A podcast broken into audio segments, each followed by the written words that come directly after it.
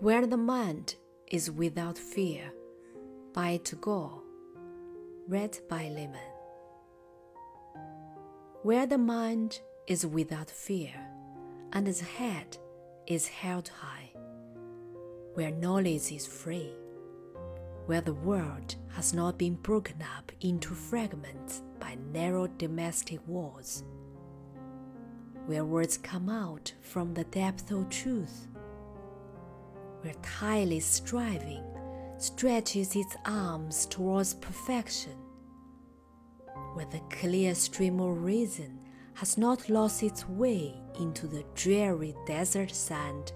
of dead habit, where the mind is led forward by thee into ever widening thought and action, into that heaven of freedom, my Father let my country awake